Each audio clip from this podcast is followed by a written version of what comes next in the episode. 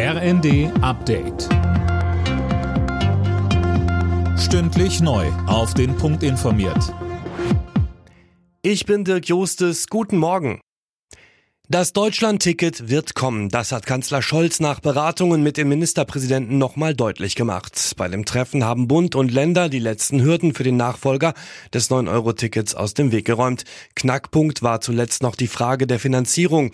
Dazu sagte Niedersachsens Ministerpräsident Weil. Es ist gelungen, Einvernehmen darüber zu erzielen, zu sagen, das, was im Jahre 2023 an Kosten anfällt, das wird hälftig getragen werden. Und jetzt ist die Erwartung, dass wir dann auch schnell dann die entsprechenden Gesetze auf das Gleis bringen können.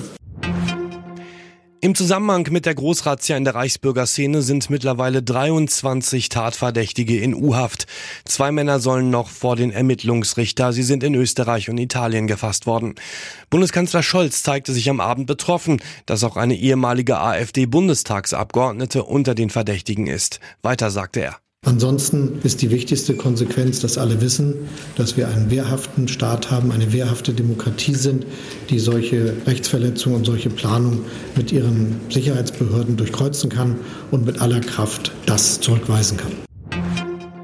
An den EU-Außengrenzen soll es Geheimgefängnisse für Asylsuchende geben. Wie unter anderem der Spiegel berichtet, werden die Menschen dort teils tagelang ohne Wasser und Essen eingesperrt und dann über die Grenze zurückgeschickt. Die EU-Grenzschutzagentur Frontex will davon nichts mitbekommen haben und ermittelt nun.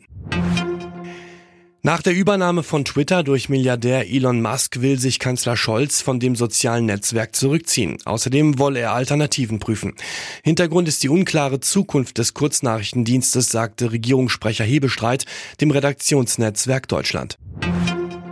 Großer Erfolg für die deutschen Biathletinnen Denise Hermann-Wick hat den Sprint in Hochfilzen gewonnen. Die 33-Jährige gewann mit deutlichem Vorsprung vor ihren Konkurrentinnen aus Tschechien und Frankreich. Alle Nachrichten auf rnd.de